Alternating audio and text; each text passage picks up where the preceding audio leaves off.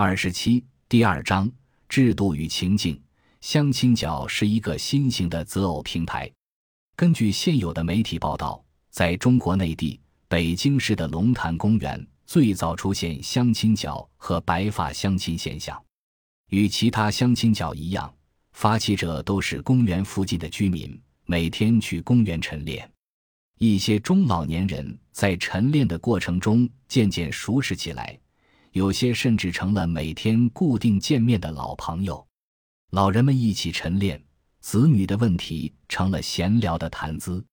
通过聊天，他们发现很多人的子女都到了适婚年龄，却还是单身。他们就开始讨论能否在公园里组织一个鹊桥会，每周约个固定的时间举行。父母们相互介绍各自子女的情况，如果双方父母都觉得合适的话，互留联系方式，然后让子女去见面。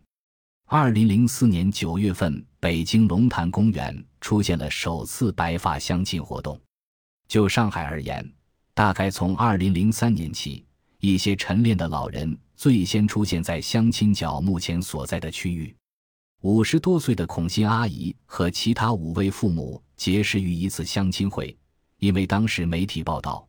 北京的父母们已经自发成立相亲角。二零零五年六月起。他们开始酝酿组建某广场相亲角，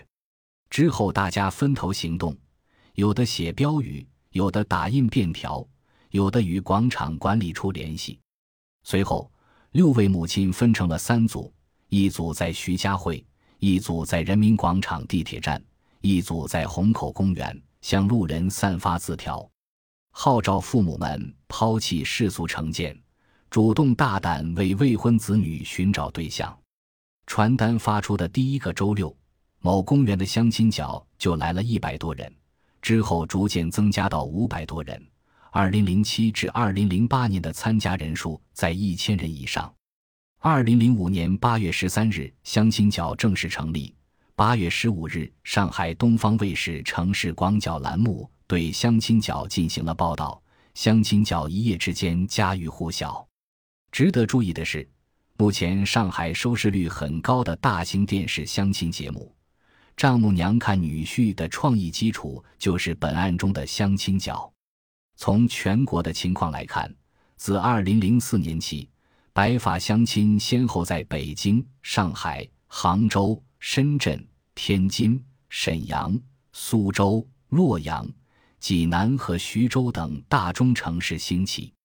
每逢农历的七月初七。中国的乞巧节也是传统的青年男女相会的日子。元宵节，农历正月十五；中国传统的情人节、五一劳动节。长三角地区更喜欢选取五月二十六日，上海话的谐音是我爱一和十一国庆节等节假日。这些城市的某些公园，比如北京龙潭公园飞龙阁、紫竹院城壁山房、中山公园后河沿。与渊潭公园、颐和园和上海人民广场就会出现以父母为主的相亲会，自发或者由主办方。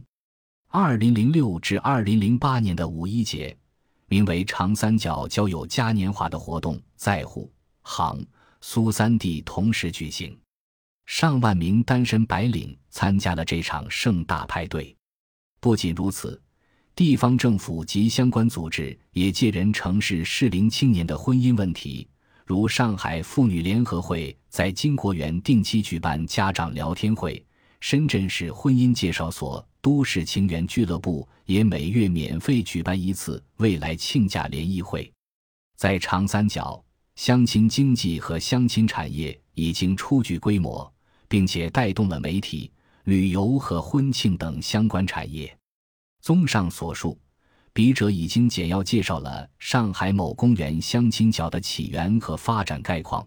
鉴于由待婚男女的父母主要组成的相亲角，已经成为中国大陆大中城市的一种新型公共择偶平台，在这里，我需要比较详细的分析人们选择相亲角进行择偶所受到的制度约束与情境限定。只有对行动者展开择偶行动的外在约束和限定有一个比较清晰的认识，我们才能比较深入地理解行动者的行动策略，与此相关的游戏规则以及背后的文化变迁。事实上，笔者必须承认，制度在这里似乎就是一个宏大的情境，既包括法律的、政策的，也包括文化的、道德的、价值的，既有现实的，亦有历史的积淀，它们相互纠结，构成一个大的社会情境，构成对社会成员的约束和强制。相亲诀可以说是这种制度约束下社会成员应对大的社会情境而自觉、不自觉的集体行动的一个产物，是制度情境同社会成员的互动的产物。由此看来，情境具有建构性，情境建构离不开制度，情境绝对不是独立的。从这个角度看。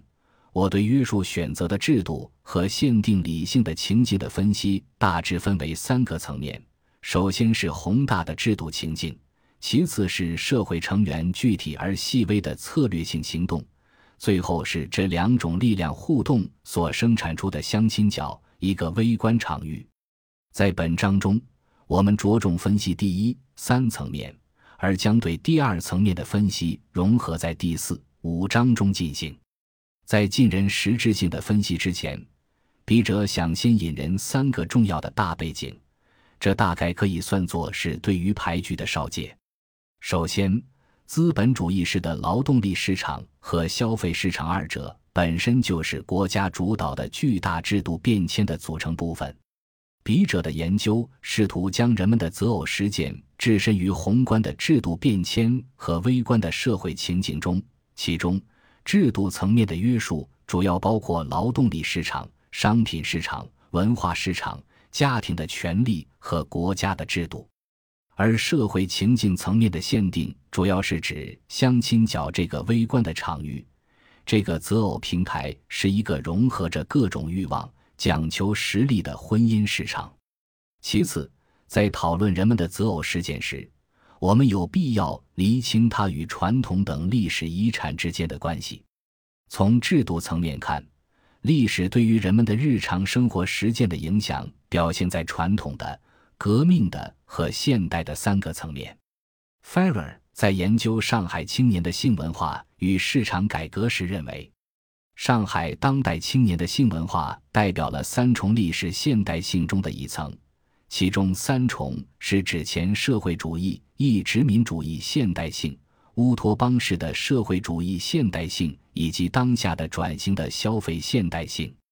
在笔者看来，当下的择偶文化实质上是传统家庭文化和婚恋文化在社会转型过程中仍旧保持了相当大的生命力的一个例证。从中，我们可以看到。后社会主义改革和资本主义消费文化与传统的家庭、婚恋文化三股力量的角力和共同作用。最后，相亲角的研究所涉及的群体主要是上海的城市人口。